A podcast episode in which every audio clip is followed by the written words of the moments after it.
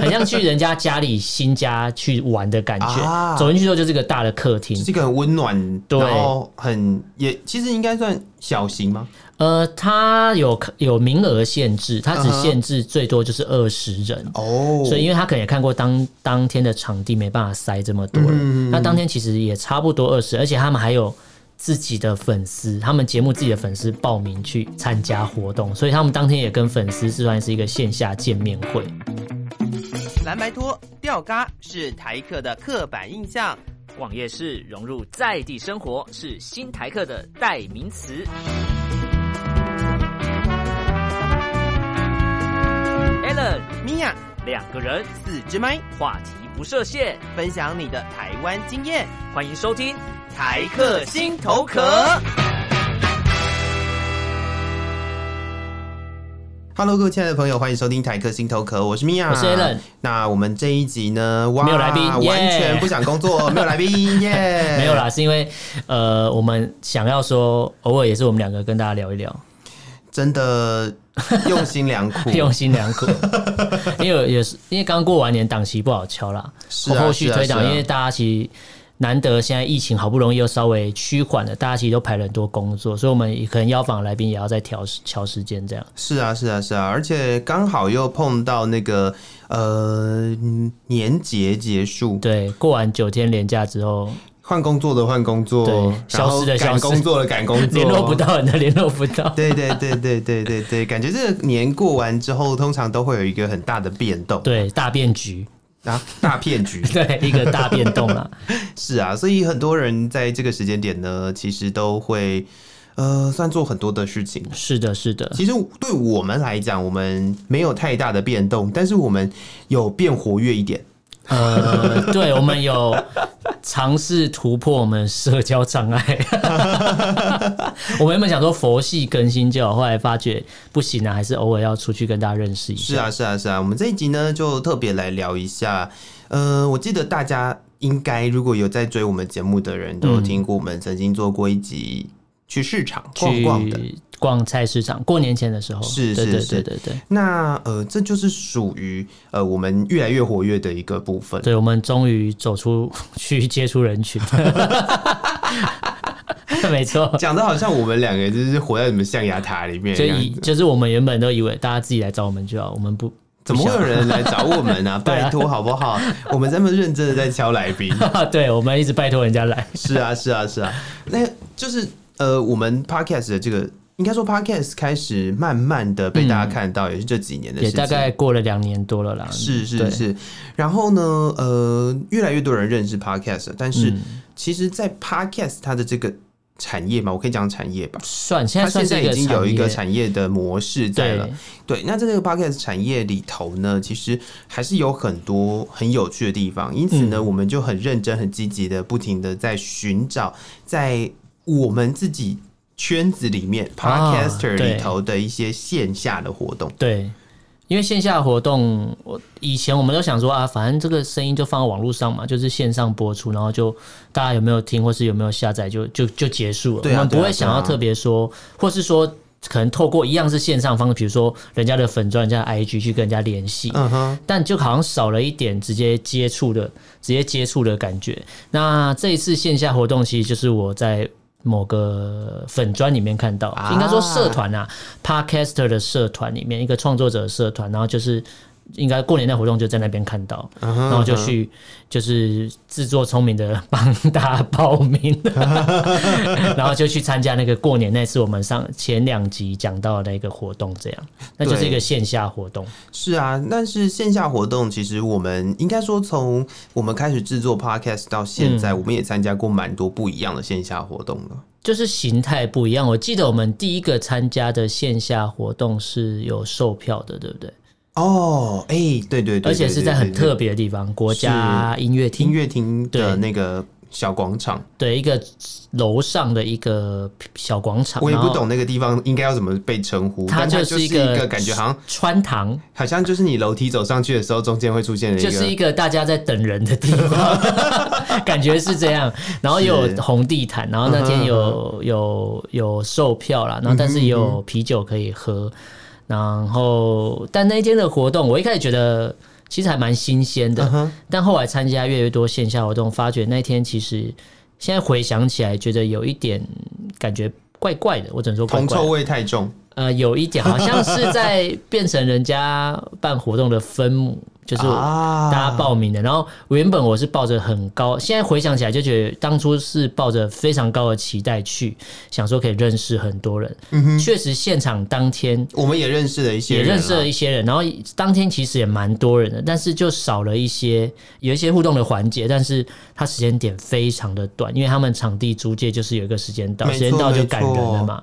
然后赶人之后，大家后面有没有办法再发展，其实难度很高哎、欸。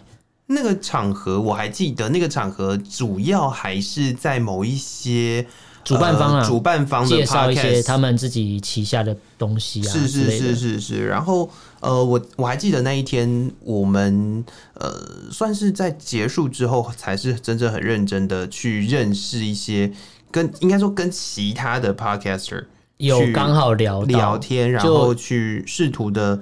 我觉得很短诶、欸，差不多在半小时。因为我们真的不能在那里待太久啊。对啊，他那个就是这个场地租金的问题，他们工作人员也要走，所以感觉就是他们主办方的主轴的主要活动全部结束之后，其他就是哦好，剩一些时间让你们去，就是去自由交流。可是自由交流的话，还有限时间，就是而且非常短，然后。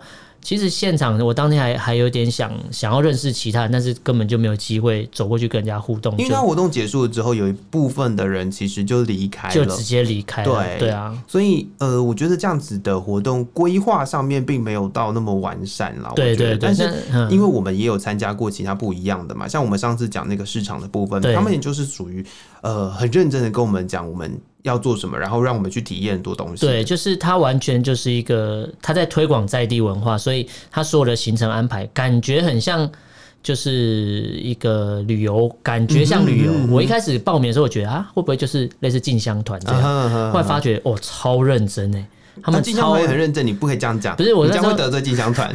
但进香团感觉就是行程到一个地方下去就是。做一样的事情就是拜拜嘛，然后庙走一走这样。可是我到当天去参加那个活动才发觉，我，他们超认真，包含吃饭什么的，他们每一道菜准备都是在那之前都已经先告诉你这道菜干嘛，还先带你去看了。是，对，我觉得那个是感受很不一样，这也是完全免费哦，不是说我要当免费仔，而是说。真正在推广一些活动或是文化的时候，他们是蛮用心。虽然说他们可能有一些经费资助，是，但我觉得至少他们也让大家感受到他们是用心在准备一个活动，而且整个当天你你是几乎整个全程都可以跟大家互动。是，对。那前几天是不是 Allen 也有去参加另外一个线下活动？哦、就是因为我有事情，所以对耽搁了。前几天我去参加另外一个线下活动，我觉得它又是一个更。个不一样的感受。哦，他是其他 podcaster 有入围，就是一个一个颁奖活动，嗯、哼哼然后他们有入围什么最佳主持人，然后他们觉得很惊讶，哦、他们是两个两组 podcast 节目，然后他们、他们觉得蛮惊讶，就是他们没有想到说自己有会入围什么百大或是最佳主持人，哦、然后他们就很开心的可能借了一个场地，那那个场地其实我觉得场地方也不错，他们就是弄了。就是租了一层公寓，然后把它弄了三四间录音室，然后我我还走进去参观，哦，整个都弄得超豪华、超漂亮的，就很几乎是专业录音室这样。是是是是。他们就是有在租借录音室，然后他们那一天当天直接免费借那个场地，就是他你就想象公寓打开，当天活动很像是去人家去朋友。入入错就是新，就是那个新家一一菜的感觉，就是很像，对，很像，很像去人家家里新家去玩的感觉。啊、走进去之后就是个大的客厅，是一个很温暖，对，然后很也其实应该算小型吗？呃，它有有名额限制，它只限制最多就是二十人哦。Uh huh. 所以因为他可能也看过当当天的场地没办法塞这么多人，嗯、那当天其实也差不多二十，而且他们还有。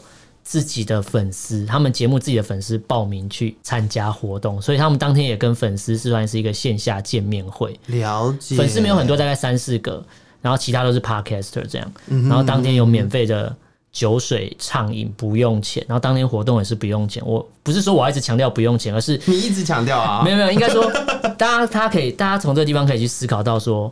趴呃录 Parkett 节目的人跟 Parkett 产业已经有一些明确上的结合。你看场地方直接免费借你场地，办线下活动是，然后也没有强迫大家一定说，哎，回去要帮忙宣传这场地，没有哦，当当天都没有。而且当天工作人员有一个工作人员还说，哎，我我先下班了，他就先走，留另外一个人在那边，所以他也没有在管。他们也是很 free 的，对他没有在管我们会把当天弄成怎么样。可是我们当天其实大家都蛮。遵守规则的啦，然后也蛮注重清洁，所以我们也没有把人家弄乱。哦，哎，当天整个活动是四小时，然后好久哦。但是这四小时我觉得其实很快就过了，因为一开始去的时候其实很多人都互相认识，所以我去的时候我其实不知道跟谁。你很陌生。对，然后他们主办方还走过来，就主办方还走过来说：“哎，要不要帮你介绍一下？”就直接带我去认识其他人。那个感受差很多，就感觉真的很像是你讲那个入错趴的感觉，对，就很像去人家家里做客，然后我还去就开始发名片，然后跟大家聊，然后就有人说哦，原来你就是什么什么节目这样，对对对对，然后后来去的时候，后来有一个环节就蛮像 联谊活动，大家就想象萤火晚会，然后围圈圈，对，然后大家拿那个小，它就有一个圆形的小小凳子，然后大家就一人拿一个坐在圆圆圈圈中间，哎，外围啦，然后中间放了。主办方的两个主办方，他们写的一些问题，就想象是引火好了，然后他就说这些问题就是录 podcast 或是做或是身为一个 podcaster 可能都会遇到的。借酒互助会？对，不是借，没有借酒互助，因为他当天有借酒，就从冰箱把酒拿出来，一直喝，哎，都不用钱哎，那个酒快被喝光了，大家狂喝，然后就大家就是顺时钟这样，一人抽一个问题，然后比如说我抽到 A 问题之后，其他人听到这个问题也可以。一起分享，不是说只有他可以，哦、然后就大家会同时在分享过程中，同时跟大家讲说，大家各自遇到问题，或是提供大家他们成功的秘诀。那不尝试这些问题里面，嗯，有哪些问题是大家比较困扰的？呃，大家都很好奇，说到底要怎么可以登上 Apple Podcast 的版面？哦 哦，广告版面就那个 banner 会跑的那个，是是是。然后就有人传授了一些秘诀，不藏私。他就说，你知道先写信去申请，然后在场他就说，哎，在场有谁申请过？其实蛮多人都申请过。他们就说，对啊，我们都申请了，为什么就只有你成功？他就问他，你到底怎么写？他就说，你就是要你的。这个申请的信，你要写的你的节目办的一个什么活动，然后要够吸引他们，包装的够好，对，而且要全英文。哦，OK OK OK OK。然后他，然后就标准就蛮高的。然后就有人说，哎，那你英文好啊？说没有英文烂了，我请人家随便翻译。然后就他就说他包装了类似圣诞节的活动，然后。然后就有，然后因为有人认识他，就吐槽他说：“你也没有办，你也没有做圣诞节的节目。”他说：“对啊，没有啊，可是我还是成功，因为他们只看到他说他们那封信是重点。他们说他们不会去听你的节目，但是你要让，就类似你写企划去投投标案一样，uh huh. 你要够吸引人。哦，只是他们不会后来去检视啊，因为他你看写英文信，然后你做中文节目，他怎么会特别去听？嗯嗯嗯，但他就说这是一个小技巧，就是你要第一个人家还不认识你的节目，我干嘛去帮你推播？就是你要够吸引人，你要有东西。让人家觉得值得我帮你做推波的这个动作，那这个其实真的门槛也很高啊。对，他说，因为在场那两个百大节目投过啦，都没有上。嗯，可是投那个节目他也是百大的啦。嗯哼，然后我就觉得，我觉得其实当下我觉得蛮感动，就是我很难想象这些人可能我们都是第一次见面好了，然后他们却愿意不藏私的跟你说，哎，你可以怎么做怎么做。因为大家在想的就是，因为其实我知道 Park Podcaster 有蛮多社团，是，然后我知道有一个社团，他们类似互助会，他们就是说，他们想要集结一群人，可能进不了百大或是在两百名以内的节目，但是因为你可能这些人要变现比较难。哦，因为讲讲白点就是做 podcast 的人很多，podcast 节目也上万个，在台多，多半在做 podcast 应该都是兼职，都是兼职，因为他们说要真的全职做，你可能要真的是那前几名，嗯嗯，然后大家想说，可是还是偶尔会有一些变现的机会嘛，是啊是啊，所以现在就变成说他们有组了类似互助会，就是说我们集结的可能都是不看名次，可能就是同类型同主题的。嗯，然后我们集结在一起，然后今天假设有一个厂商说，哎，我们想要下广告下在比如说旅游类好了，那他们就会去做串联。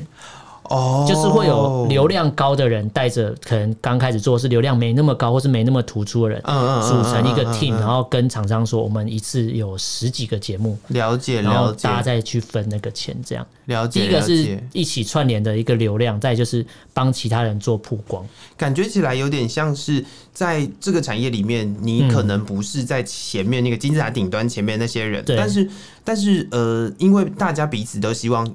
大家都好好的。对，所以在这个没有办法达到金字塔顶端的人的群众里面，自己互相帮忙组成了一个团体。对对对对。但我现在理解上来讲，是还其实还有很多。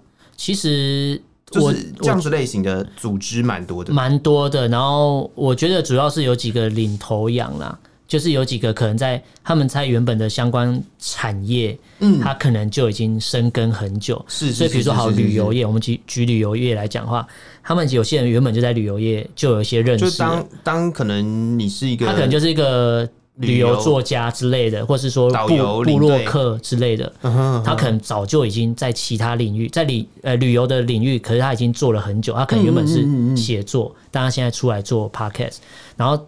比如说厂商下广告就会先找到他嘛，是啊是啊，那他就会引导他们说，你们也可以尝试不一样的广告方式哦。对，因为你看，所以它也是算呃。形塑一个 podcast 产业模式的一个方式。对，因为其实那天大家要讨论到说，现在的 podcast 这个方式，嗯，就有点像很早期台湾的 YouTube 刚上来的时候，因为台湾 YouTube 刚上来的时候，也是很多人开始做，然后一开应该说很小众人开始做，没有像现在 podcast 这样大家一窝蜂投入，是因为 podcast 门槛可能比较低，因为设备不用那么贵。是啊，是啊。可是拍 YouTube 你要后置要剪辑，然后要那些东西都是钱，嗯，都是砸钱砸出来的。虽然说这样讲好像。比较残忍一点，不过其实 Podcast 的器材，如果认真要买，买起来是不便宜。嗯，如果你真的要买到那么专业，就是要给大家很舒服的收听品质的话，认真买起来也是都是万把块起跳了。没错，随便这麦克风要几万块也都是有的，就跟摄影机差不多。只是因为摄影机入门门槛又更高，是加上后置的技术，大家可能就觉得 YouTube 可能距离比较远，所以大家会觉得说，哎、欸，好像可以试试看出个声音来做节目。嗯、那以前的 YouTube 就是。大家也是组成互助会啊，就你你 fit 我 fit 你这样，大家串联。所以现在 Podcast 我觉得那天的场合，大家也是在讨论说，现在的状态就有点像，可是比较像现在的感觉很温馨，是在于大家都可能我没听过你的节目，然后我当下当下大家互相分享经验，然后大家了解到说，哎，不错哎，然后就。像我当天就是认识了其他节目之后，他们就说：“哎、欸，有机会可以一起合作。”他说：“啊，以前都不知道，不然他说现在知道就知道要找什么节目可以一起合作。”所以我觉得它是一个除了线上以外，你另外一个可以多认识朋友的机会了。哦，哎、欸，确实是这样哦。因为呃，不管大家在什么产业里面，你会大概认识那个产业里头的一部分的人。比如说你是做旅游的，你你在旅游业里头，你就是你就是。或多或少都会认识一些旅游的人，就是那个圈子，你大概会认识这样。Podcast 因为每一个人嗯都是来自不同的地方，而且他可能做的节目是这个类型，但他本业是其他东西，所以我觉得他拓展的速度更快。是，可是也是因为这样子，所以他他有一种大海捞针的感觉了，他需要。他需要这样子的线下活动来让大家凝聚在一起。嗯，因为如果没有透过线下活动，如果只是线上社团或是社群是群组的交流，有时候大家会觉得，哎，有些人他们可能认识比较久，所以聊得很热络。嗯、但是我今天刚加入，我真的不知道怎么开这个话题，嗯嗯，然后又很怕说会不会问了一个很笨的问题。哦，新手都有这个都有这个疑惑，就我会问了一个很很笨的录音的问题之类的，但。就我现在的观察，我觉得 Pocket 社团，不管是社群群主或是社团之类的，大家其实都蛮友善的。嗯，即便你现在是一个新手，然后你问了一个可能大家会觉得已经不是问题的问题，就有人丢懒人包给他说：“哎，这里已经有整理好的录音资讯，或是录音室的租借资讯，这里都有了。”我记得还有那个什么怎么挑麦克风，对对对，都有，还有什么录音软体之类的，然后都有人做好懒人包介绍，所以。就你问完问题之后，就有人跟你讲说可以先看看，没关系。嗯，然后有问题可以再讨论，或者说大家在录音的时候遇到了什么状况，或是剪辑的时候遇到声音处理的状况，是都会有人热心解答。是，所以我觉得听到这个地方啊，我们如果听众朋友们有希望自己可以做一点 podcast 节目的话，那因为我自己身边也有很多的朋友是试图的想要尝试做啦，对，但是那个。你讲入门门槛没有那么高，没有 YouTube 这么高。其实说实在，它入门门槛也是有一点的。应该说，我讲的呢在于器材，但其他东西对纯粹器材而言，或许就还好。嗯，但是其他部分，我觉得就又比。它它有一点点复杂的地方，是因为 YouTube 它可能你呃视觉跟哦对。视觉的跟听觉的东西是同步存在的。我觉得讲一个很重要，就是 YouTube 你你虽然说声音跟 Podcast 跟 YouTube 都可以后置，是，可是 YouTube 你可以靠可能后面的一些特效软体，去让你的画面看起来很丰富，或者是你可以用那种比如说网络素材，对，然后去堆叠你那个整个整个影片的东西。可是声音真的有点难度，就是第一个你讲的东西，人家听众就会觉得。他就会知道你懂不懂这东西，你有没有料。再就是你声音要再怎么后置，它只就是好听不好听。你加再多音效，可是人家觉得这个内容空洞，我根本不会想听。是啊，是啊，是啊。而且还有个很重要的东西是口条的问题、啊嗯、哦。对，我觉得这个就是门槛了。我觉得口条是一个很巨大的门槛。对，因为多半的人在面对麦克风的时候是不太会讲话的，而且。很多人都不知道自己的声音长什么样子。是啊，对。如果今天没有戴耳机录下去，拿起来听，你根本不知道自己的声音是长那个样子。嗯嗯嗯。而且一开始要单独面对麦麦克风，要克服它是有点难度。我觉得这就是门槛了。这个这个就是我或或许我会认为它跟 YouTube 最大差别的门槛，嗯，而且这个门槛它有一定的呃，你要讲要求吗？因为。就我自己看来，现在目前有很多的 podcast 节目啊，嗯，其实如果你只是随意录制的话，嗯，你会听到很多那个声音真的不行的。对，就是不管是设备的问题，收听的感受啦，就是设备的问题也好，嗯，或者是空间的问题也好，嗯，甚至是有的人是呃不知所云的也好，因为有很多人其实是觉得呃我就是应该要怎么样怎么样怎么样，然后，可是。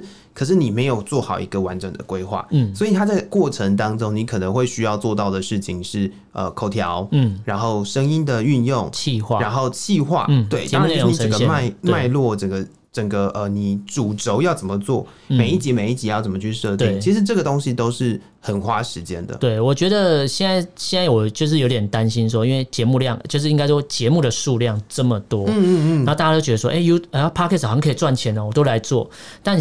大家其实要去思考一个问题是，听众的胃口也会被养大。是啊，当他们都先早期先接接受到那些制作的，就是含金量高，或是说内容丰富的那些类型的节目之后，他就不太可能会去听到你的节目了。是是是，因为一般素人的的内容上面规划上面，或许也会、嗯。比较辛苦一些，因为 YouTube 像大家也 YouTube 大家胃口都被养大了，啊，观众就是、嗯嗯嗯、哇，我今天你一个素人的 YouTuber 出来哈，如果你的剪辑技巧没有那么厉害，你的特效啊，或是你的剧本没有很强的话，虽然常常有人说什么啊，内容比较重要，是啊，可是那个是对于看内容的那些人来讲，内容比较重要。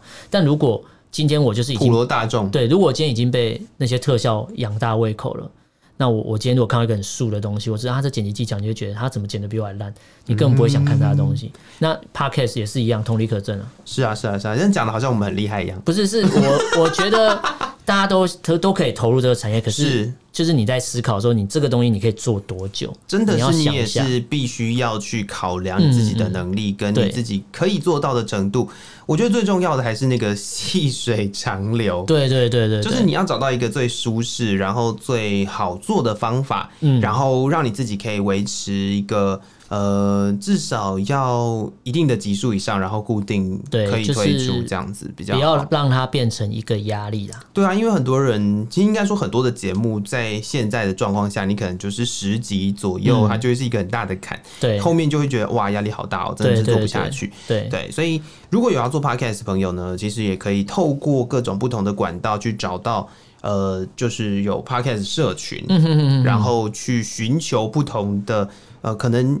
你要讲前辈嘛？maybe 也是前辈，嗯，也或许是不同领域的 podcaster，对，去呃试着问问看，去聊聊看，嗯，去讨论看看，去认识这些朋友之后呢，再回头来检视你自己在做 podcast 的一些内容，嗯，或者是可以精进的方法。嗯，对，我觉得这是这是在 podcaster 自己的线下活动，对，而不是粉丝线下活动，因为其实。